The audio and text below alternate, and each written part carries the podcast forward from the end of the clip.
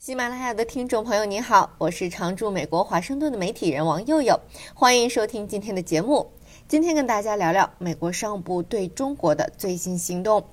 美国商务部工业安全局今天在联邦公报上发了个通知，以国家安全和外交政策问题为由，把七个中国实体添加到出口管制清单里。这些实体都在航空航天领域。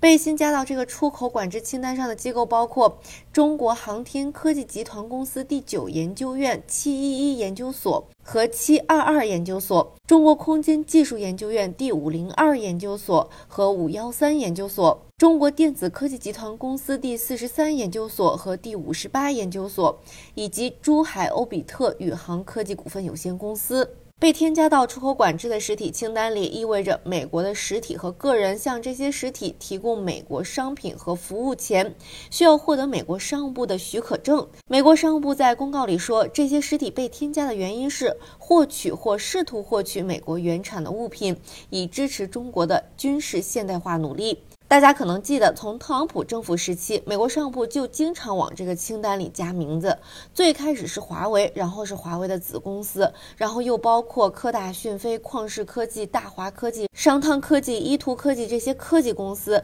截止到去年年底，已经有六百一十一家中国公司被加到这个清单里，主要是三类公司：第一类是跟信息技术、核电、国防军工有关的高校和研究机构；第二类是跟国防军工以及航天科技有关。的机构及产业公司，第三类是跟通信、半导体、人工智能等相关的技术产业实体，最新的这七个都是第二类。所以从特朗普政府到拜登政府，好像美国对中国的科技出口收得越来越紧。美国商务部也一直强调，他们专注于跟中国的长期战略竞争，并一直在跟美国国防部、国务院和能源部的跨部门合作伙伴一起做出出口管制的决定。美国政府除了用出口管制和制裁回应中国科技的发展，拜登政府这个月初还签署了一项由两党支持的芯片立法，给在美国扩张半导体制造设施提供补贴、税收抵免，还有研发资金。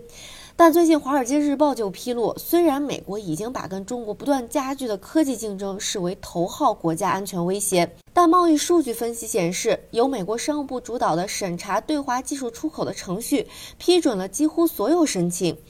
并且在其监督下，一些特别重要的技术的出口也出现增长。美国仍在向中国输出一系列半导体、航空航天零部件、人工智能技术和其他可能被用于所谓促进中国军事利益的产品。美国商务部数据显示，二零二零年美国对华出口的总额是一千两百五十亿美元，其中需要许可证的出口不到百分之零点五。在这部分需要许可证的出口里，美国商务部批准了两千六百五十二项，也就是百分之九十四的对华技术出口申请。分析还显示，在二零二一年批准率下降到百分之八十八，但是由于数据汇编方法的变化，导致这两年的数据很难进行比较。但是总体上这个比例还是很高的。所以美国这个出口管制清单只是装装样子唬人的吗？其实也不是。而是美国政府内部还没有在经济上应该怎样与中国保持什么关系达成共识。在特朗普政府负责出口管制事宜的前上部官员瑞卡多尔就解释说，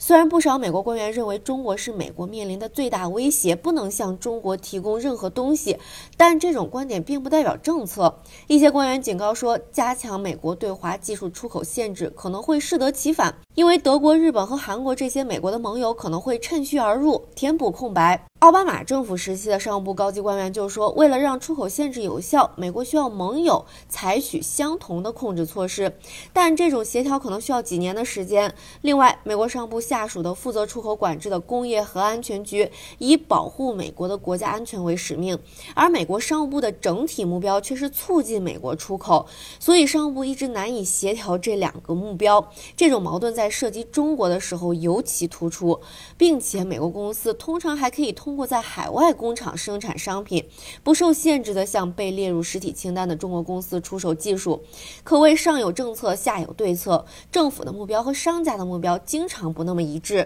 希望今天聊的这些，可以就美国对华的一些经济措施，给大家提供一些有用的背景信息和逻辑。周三啦，工作日过了一半了，再熬两天就周末了。祝你今天过得顺利，拜拜。